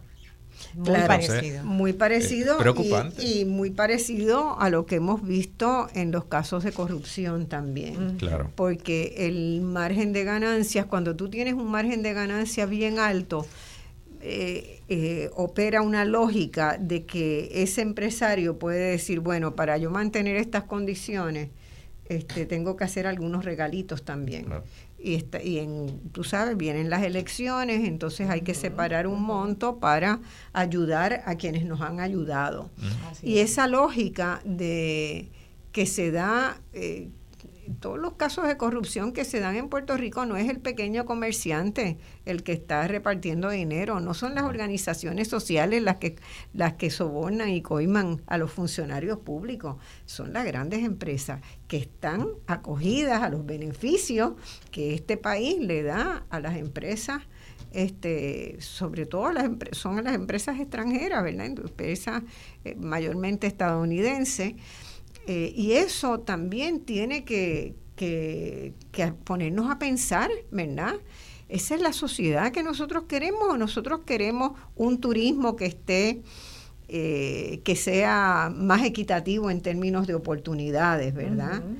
¿Por qué los paradores de Puerto Rico tuvieron que luchar y luchar y luchar para mantener para mantenerse a flote porque no pueden disfrutar de, esos otros beneficios, ¿verdad? Entonces son las cosas que, que, van abonando a que seamos un país cada vez más complejo y más difícil. Más difícil de Marcia, y, y, y, más feito, porque aquí hay cosas que no se contabilizan físicamente, ¿verdad? Como es la, la negación y la fragmentación del paisaje. Lo que significa eso psicológicamente para una sociedad donde venimos por ahí tratando de ver el mar y no lo vemos desde Isla Verde hasta llegar al área de Puerta de Tierra. El, hemos sido una, una capital negada al mar, ¿verdad? Esto, y, y eso eso no se contabiliza. Fue, se fue apropiando, cada uno de estos hoteles de cadena se fueron apropiando de Y no lo vemos, no lo vemos. Venimos en carro por ahí y no, no tienes acceso al paisaje, ¿verdad? Lo vemos fragmentado entre edificios. Psicológicamente, eh, el paisaje, que es otra de las cosas que no se toma en cuenta, así como, como la vulnerabilidad de los litorales. Esto, eh, esto, ¿cuánto pesa eso para la psicología y para la apreciación de los seres humanos que habitan un territorio? ¿verdad? Eso no se cuenta, eso está dentro de los, de los aspectos psicológicos, eh, de salud mental de un país, pero, pero me parece que es tan fundamental que tengamos que darle a eso un peso mayor porque se nos ha negado el paisaje, eh, se nos ha fragmentado el paisaje, ah, el paisaje está totalmente violentado. Ahora solamente pensar en que en vez de mirar el área verde vamos a tener estacionamientos, me parece un crimen para nuestra mente, para nuestra sensibilidad, para nuestra apreciación como seres humanos en esta tierra. Eh, el, la empresa ha circulado información, ¿verdad?, en los medios, eh, rechazando los cuestionamientos, los problemas que se han, ¿verdad?, que se han planteado, que son los que hemos repasado aquí hoy. Y hay un, un dato me parece interesante y es que la división de, que autoriza ¿verdad? los temas de medio ambiente no ha rendido su informe aún. Y yo creo que acá debemos hacerle un llamamiento a que esa oficina tan importante para la sostenibilidad del futuro de Puerto Rico, ¿verdad? Este, pueda ejercer sus funciones técnicas y de cuidado y de representación del, de defensa, ¿verdad?, del, del bien público pueda ejercerla conscientemente y libre de presiones políticas. Me parece que eso es un elemento que vamos a estar pendiente, ¿verdad?, en estos próximos días, porque creo que es uno de los de las certificaciones que todavía no se han emitido. Ojo, porque también, como he mencionado antes, Aquí ha habido una estrategia de comunicaciones, obviamente están ajoraditos con todo lo que ha salido de las ilegalidades que tienen, así que están sacando comunicados de prensa y pagando por páginas enteras porque carecen de la razón y por lo tanto tienen que tratar de sesgar la opinión. Entonces, en el comunicado que ellos mismos emiten recientemente salen y dicen que les falta por recibir la certificación del Departamento de Recursos Naturales sobre la zona marítimo terrestre. Exacto. ¿Qué omiten en eso? Pues que no dicen que aquí no pretenden hacer un deslinde de la zona marítimo terrestre. Claro. Lo que pretenden es que le certifiquen una rayita en un lugar para poder ocupar lo que le pertenece al pueblo de Puerto Rico. Y aquí esto no puede pasar con fichas y aquí tienen que hacer un deslinde. Y los bienes de dominio público tienen que garantizarse su protección, su libre acceso y su integridad. No puede ser que esto se pretenda empastelar haciendo un trámite que no es el trámite que corresponde para asegurar lo que es el interés de un particular. No tengo ningún problema con la empresa desarrolladora, pero toda empresa desarrolladora, al igual que los gobiernos, tienen que cumplir con las leyes y los reglamentos. Y si no lo hacen, nosotros vamos a insistir en todos los foros para que lo hagan. Y si hay que ir a, los tribunales, se irá a los tribunales en defensa del bien público, ¿verdad? así será. Y, es, y eso es todo el tiempo. Lo que estamos viendo en los comunicados es una estrategia de manejo de crisis, obviamente, que es lo que tienen. Y entonces una información muy manipulada que deja fuera de, la consideración asuntos esenciales, que nosotros vamos a insistir que esos asuntos esenciales tienen que estar. Lo triste es que la defensa del, bien público, ¿verdad?, la está llevando la ciudadanía y se supone que elegimos gobiernos para que defiendan ¿verdad? el bien público. Entonces, eso es una contradicción inmensa que, tenemos. ¿no? Y, y, pues esto ha provocado que la ciudadanía desarrolle unas redes de comunicación y una solidaridad que no habíamos visto antes. Eh, cuando fuimos el jueves pasado a tener un conversatorio allí en el parque del Escambrón, que tú estu este, estábamos todos los que estamos aquí, eh, realmente fue impresionante ver cómo coincidieron personas de Condado, de Machuchal, gente que estaba venía de Guaynabo, gente del viejo San Juan, Puerta de Tierra, distintos sectores estaban allí, gente de los que Gradiza muy bien describía al principio, gente que hace yoga, todo, un montón de gente. Estaban los del fútbol que estaban escuchando, porque también ahí hay unas actividades económicas importantes. La persona que lleva a cabo las clínicas de fútbol cobra 600 dólares al semestre por estudiante y tiene, eh, creo que son cuatro grupos, cada uno de 30 niños. O sea que esto representa un ingreso económico proyectado de unos 80 mil dólares por semestre o 160 mil dólares. O sea que él también interesa o ese grupo interesa que eso se mantenga, esa actividad económica, pero nosotros interesamos que se mantenga la actividad de prácticas de fútbol y que ese sea un lugar activo y que genere la riqueza para esa persona y el servicio para la sociedad. Eso es lo que buscamos y que se haga en ley y que se haga en orden. Bueno, vamos a la última pausa ya, nos queda un segmento nada más. Y yo me puse a, a recuperar las preguntas que la gente, los, de los comentarios que la gente hace en las noticias y en los artículos que han salido sobre este proyecto.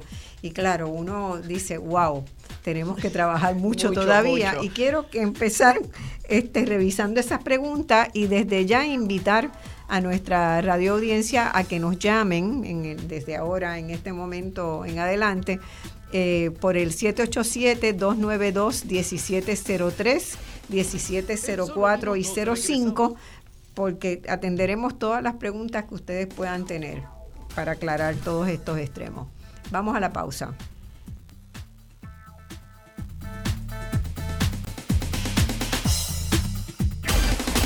En solo minutos regresamos con Voz Alternativa por Radio Isla 1320.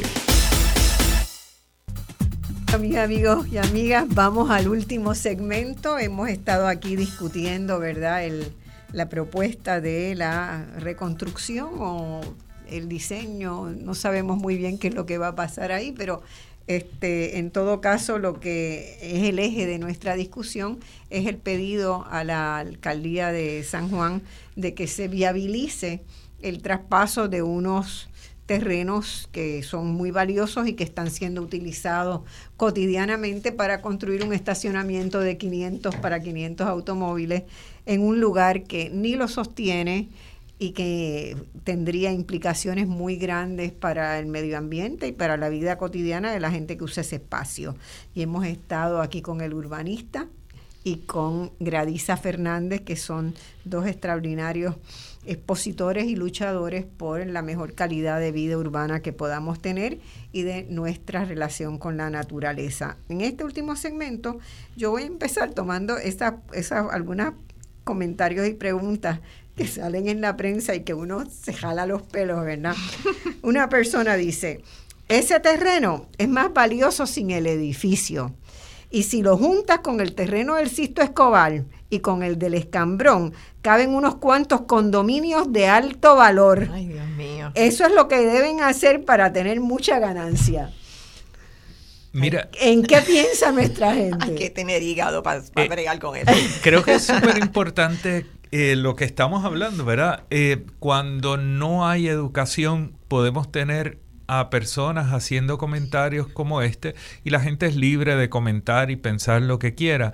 Pero yo creo que ese comentario es muestra de que nosotros tenemos que seguir insistiendo en un proceso educativo para que la ciudadanía tenga mejores eh, bases para eh, defender las cosas que quiere defender y proponer las cosas que quiere proponer.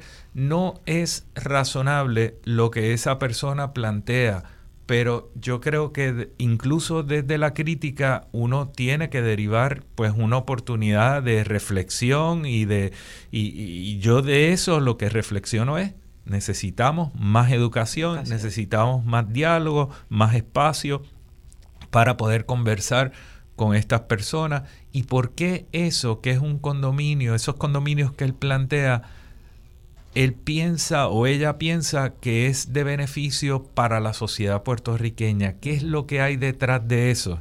Eh, ¿Qué es lo que está contemplando? Porque posiblemente para muchos, si es un condominio de lujo, para la mayoría de la población, una población envejecida y, y- y- y- degradada, ¿verdad? Empobrecida, eh, entonces no va a tener acceso a eso. ¿A quién beneficia Claro, eso? eh, eh, Importante pensarlo. probablemente la persona que escribe jamás en la vida tendría la posibilidad de comprar en uno de esos edificios, pero le gusta que se vean bonitos, le gusta uno se Todos pregunta, queremos O, no, o espacios se han comido y- el discurso O sea, de que el progreso es es el cemento. el cemento y la brea. O sea, estamos haciendo un país que ya parece un gran estacionamiento con muchos shoppings y hoteles. Ese es el, el- ese, ese es el, ese es el, eh, ese es el pueblo que queremos, ese es el país que queremos.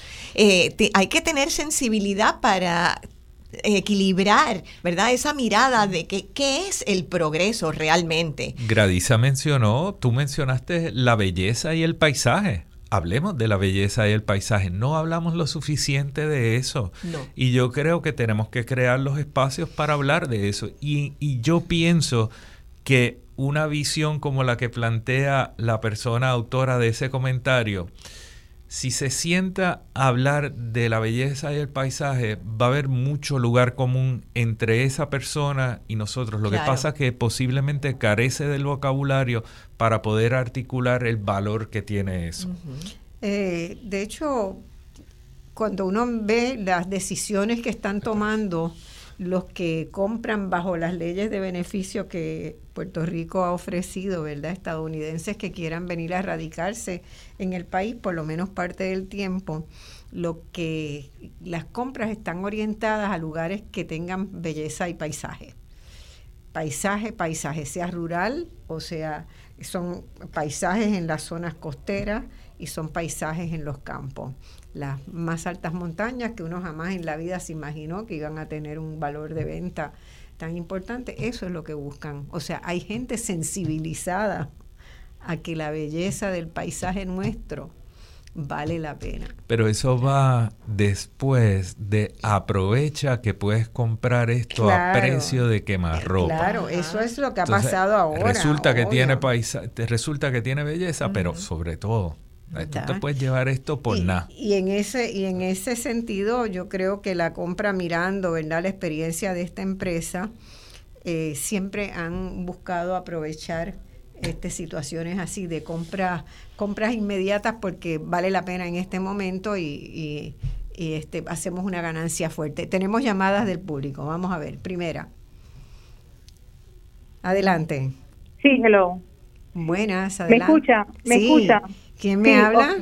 le habla la señora Lili Tirado. Este, gracias a Gradiza y a, y a Pedro por estar ahí. Este, quiero compartir un poquito, ¿verdad? La experiencia de esta mañana. Estuve en el escambrón nadando. Yo llevo 40 años nadando en el escambrón. Yo soy de las que nada libremente. Eh, y me di a la tarea de preguntarle al salvavidas si sabía de lo que estaba pasando del proyecto que el municipio tiene intenciones de construir este estacionamiento y me dijo, no, yo no sé nada porque yo soy este maestro y algunos días trabajo aquí. Y entonces me tomé la libertad de preguntarle de las condiciones de la caseta de, de, de seguridad, ¿verdad? De ellos allí, del salvavidas y me dice, yo soy el supervisor y estoy cansado de pedir. La silla que ellos tienen es una silla que él lleva. Es, eh, él, él, me dice, la rampa por donde sube para la caseta, él me dice, mire, ya yo me he caído aquí y me enseñó un golpe que tiene en una pierna y me dijo, aquí va a haber una actividad el jueves donde el alcalde va a venir con unos impedidos este, y se va a hacer una actividad, él vendrá con, con sus policías y sus cosas y bueno, pues qué bueno que venga para que vea las condiciones de, de la calidad de su trabajo y las condiciones en que usted está. Y le sugerí que escriba las, sus reclamaciones porque las cosas tienen que estar escritas para que conste que se están pidiendo lo otro que hice fue que me fui nadando y me encuentro con unas personas y les pregunto, ¿ustedes saben lo que está pasando? Me dicen que no. Y es una persona que vive en Estados Unidos, pero me dice, y yo le digo, pero tú eres puertorriqueño. Y él me dice, yo vengo desde pequeño aquí al Escambrón. También salí un momentito y yo estoy entrevistando gente así para, para, para promover, ¿verdad? Y este, y este señor me dice, yo vengo desde Ay Bonito porque yo, aunque sea lejos, yo vengo a esta playa porque esta playa es especial. O sea, nosotros tenemos un grupo de personas. De hecho, quiero hacer la anécdota que para la época de la pandemia, Gradiza nos convocó a un grupo de mujeres y estuvimos limpiando las áreas verdes porque la, la maleza estaba, aquello fue increíble. Gradiza puede hablar de eso y, y, la limpieza, o sea, hay que hay que bregar con las duchas, hay que bregar con los baños, hay que, o sea, hay tanta la necesidad. La pista ni se diga, o sea, y todavía la gente va allí a practicar. Les doy las gracias por, por, por este espacio y por ver que verdaderamente hay una necesidad real y ese es nuestro templo porque yo llevo 40 años yendo allí y, y ha sido de consuelo para mí Gradiza sabe y, y no lo podemos perder, no lo podemos perder. Gracias Marcia por el espacio y por, por tu colaboración también. Bueno, muchas gracias a ti. Este, Gracias Lili. Esto, bueno, nada, eh, allí nos, allí nos, allí nos apapachamos y allí nos curamos y sobre todo en esta época que fue tan dura de la pandemia cuando nos dieron permiso para ir al mar. Eh, pues no solamente fue reconfortante para nuestras almas, eh, allí constatamos eh, el daño que le hacemos nosotros a la naturaleza, porque cuando nosotros llegamos allí, después de tres meses de estar las playas cerradas, vimos tantos pelícanos, vimos tantos peces, como no habíamos visto, yo creo que en esos 40 años, ¿verdad, Lili? Que llevas allí y yo llevo menos, pero no habíamos visto cosa igual y fue como reverenciarnos ante la naturaleza y pedir nuestro perdón, ¿verdad? Perdón por todo lo que te hacemos, porque qué grande es cuando podemos apreciar toda esa belleza. Gracias, Lili. Un abrazo. Yo creo que eso es una de las cosas que es muy importante escuchar. Y para poder escuchar estas cosas hay que detenerse y hay que tener eh, conversaciones. Este próximo jueves se recibirá al alcalde, estoy seguro, eh, ahora que, que sabemos que va a estar allí, yo estoy seguro que mucha gente se va a convocar para recibirlo, aparte del abrazo que va a haber al escambrón el jueves, pues va a haber un intento de tener un abrazo y una conversación que no ha habido con el alcalde porque se ha negado a tener una discusión pública sobre esto y la legislatura municipal ha cerrado las puertas de su sala a la ciudadanía. Así que este jueves vamos a tener la oportunidad de estar allí y de compartir con él y pedirle que revierta esta decisión que ha tomado y que abra el espacio a la conversación con, con Lili y con todas las personas que están constantemente allí y necesitan que su alcalde les escuche. Eh, tenemos otra llamada del público, adelante. Sí, muy buenos días, saludos, es Nilsa Medina, saludos a Marcia, Pedro, Gradiza y felicitarlo, ¿verdad?, por esta importantísima defensa de nuestros bienes públicos y por, yo quiero destacar que ustedes son un ejemplo de esa densidad de conciencia social que hay en este país y que ustedes están levantando. Pero quisiera que se pronuncien un poco más en relación a algo que se mencionó muy al pasar sobre alternativas en términos de la ciudadanía pidiendo ser los dueños de estos bienes públicos. Y quisiera destacar la, la trayectoria que ha habido anteriormente con experiencias como la de la Escuela Goico en la, en, la calle Loíza, el fideicomiso de Río Piedras con relación a los bienes públicos como la Milagrosa. O sea, que destaquen un poco la, la viabilidad de que estos bienes estén en manos de organizaciones ciudadanas. Yo creo que estamos ante una gran posibilidad acá de que estas organizaciones, estos grupos, eh, puedan tener la solvencia institucional para hacerse cargo de, eh, ¿verdad?, para adquirir la titularidad, como se hizo en otros momentos, que se les concedió la titularidad a organizaciones de base comunitaria y hoy vemos el resultado. Como decía la experiencia de la Escuela Goico, vemos cómo grupos comunitarios que se les permitió, porque tiene que haber una voluntad política para hacerlo de parte del municipio, ¿verdad? Como ya se hizo anteriormente, pero ahora eh, tiene que darse esa voluntad política y a la vez que tengamos las organizaciones eh, ciudadanas con esa vocación también de desarrollarse organizativamente para poder llevar a cabo esa gerencia y esa administración de, en este caso, de estos recursos tan importantes como nuestras playas. Así que quisiera que se pronuncien un poco sobre este tema de las alternativas en términos de la posibilidad de gerenciar, administrar y tener la titularidad por parte de la sociedad civil. Yo, yo creo que es muy importante ese comentario que hace Nilsa Medina, ¿verdad? Eh, hay, hay, hay oportunidad de nosotros presentar alternativas a través de figuras como la del fideicomiso. Se planteó el jueves pasado en el foro de discusión que tuvimos eh, y yo creo que esa es una opción muy, muy buena. Eh, y la, la, comunidad le debe plantear al alcalde de San Juan que la deseabilidad de que se pueda estar creando esta figura para administrar el parque con el objetivo de que no tengamos un restaurante cerrado y abandonado, que no tengamos un estadio Sisto Escobar cayéndose en cantos y sin una estrategia para su conservación, que no tengamos un parque de fútbol en las condiciones en las que se encuentra, que podamos tener un sistema de iluminación que sea adecuado y además no produzca la contaminación lumínica que actualmente producen lo que son las luminarias que están allí, que podamos tener un eh, hotel Normandy restaurado en operación e integrado al resto del parque, que tengamos unas playas limpias, que tengamos un servicio de mantenimiento y supervisión y unos puestos de salvavidas en condiciones, que al fin y al cabo es lo que todos esperamos. Ahora, para eso hace falta organización, dinero y voluntad. Y como no la ha tenido el gobierno municipal, yo creo que la ciudadanía que ha demostrado que sí la tiene, debiera actuar. Las, eh, el éxito que ha tenido la GOICO, el Fideicomiso para Desarrollo de Río Piedra o el Fideicomiso de la Tierra del Caño Martín Peña son los mejores ejemplos locales de que la figura del fideicomiso puede funcionar. La GOICO tiene actividades casi diarias. El Fideicomiso para Desarrollo de Río Piedras ha logrado eh, reabrir y es un espacio cultural hoy día el antiguo Cine Paradise, que estuvo cerrado y en ruinas durante años. Todavía no se ha restaurado, pero ya se vuelve a usar por la comunidad. Hay planes para la rehabilitación de La Milagrosa.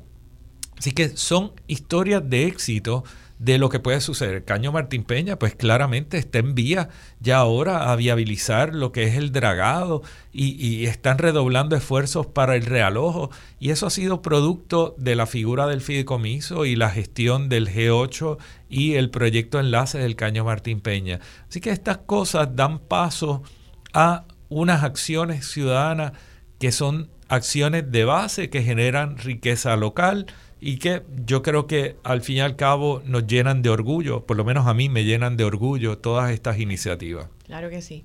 Hasta ahora lo que ha habido esto abonando a eso han sido solamente unas cartas de petición al alcalde para que se reuniera con grupos eh, de las gentes que van al escambrón y pudiésemos tener eh, cierto acceso al área de restaurante para rehabilitarlo y para que se utilizara, ¿verdad?, de forma diversa, satisfaciendo las necesidades de esos grupos, de los surfers, de los nadadores, de las señoras de Campira, de las clases de yoga, eh, y tal vez esto, hacer algún cafecito eh, ecoamigable, porque allí hay que pensar que no podemos meter esto eh, foam ni nada que contamine basura al mar. Y bueno, nada, todas esas ideas que quedaron esto sin respuesta, no hemos tenido, no hemos tenido la oportunidad. Pero hay que seguir trabajando en ellas porque hay muchas posibilidades. Muchas posibilidades. Muchas Tenemos la última llamada que podemos atender, vamos a atenderla ahora porque ya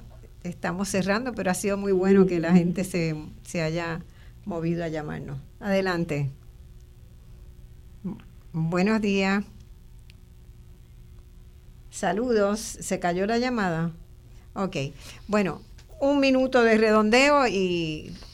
Yo quisiera decir que nos vamos a reunir, nos estamos pensando que sea continuo reunirnos los miércoles a las cinco y media de la tarde para seguir eh, reuniendo ideas y necesidades y estrategias de, protección de ese espacio y eh, dentro de las dentro de las estrategias y dentro del cariño que estamos abonando a, todo este proceso estamos proponiendo un abrazo un abrazo para celebrarlo el próximo jueves eh, en la mañana a las 8 de la mañana con la gente de Campira, con, todas los, con todas las fuerzas que hay allí, con los nadadores, con los surfers, con los futbolistas, con todos los que querramos ese espacio para protección y uso de nuestras poblaciones.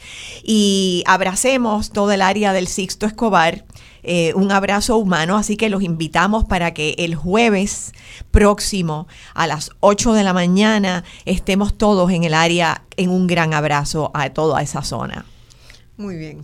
Ese abrazo va a ser grande y tenemos la oportunidad de abrazar también al alcalde y hay que abrir el espacio a poder tener una conversación con él, una conversación de respeto, pero una conversación firme de necesidad de que tenemos que estar en la mesa de conversación.